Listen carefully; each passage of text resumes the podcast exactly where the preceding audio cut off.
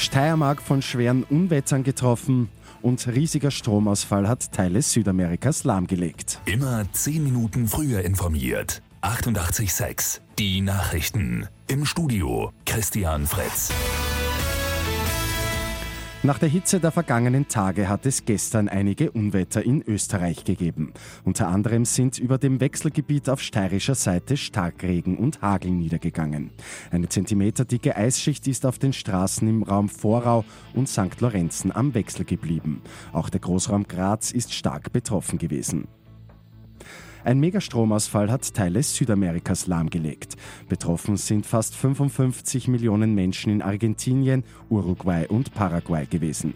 Mittlerweile haben aber 90 Prozent der Menschen wieder Strom.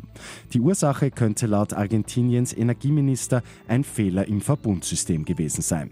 Dieser habe eine Kettenreaktion ausgelöst und zu dem Blackout geführt. Für das Fußball-U21-Nationalteam beginnt heute die Europameisterschaft in Italien und San Marino. Erster Gegner um 18.30 Uhr in Triest ist Serbien. Die weiteren Gegner der Österreicher sind Dänemark und Deutschland. Bei Lotto 6 aus 45 hat ein Spielteilnehmer die sechs Richtigen getippt und darf sich über eine Million Euro freuen. Das sind die Gewinnzahlen 3, 15, 25, 35, 37, 45, Zusatzzahl 34. Die Angaben sind ohne Gewähr. Und Österreich ist das viertfriedlichste Land der Welt. Die gute Nachricht zum Schluss. Das geht nun aus dem Weltfriedensindex hervor.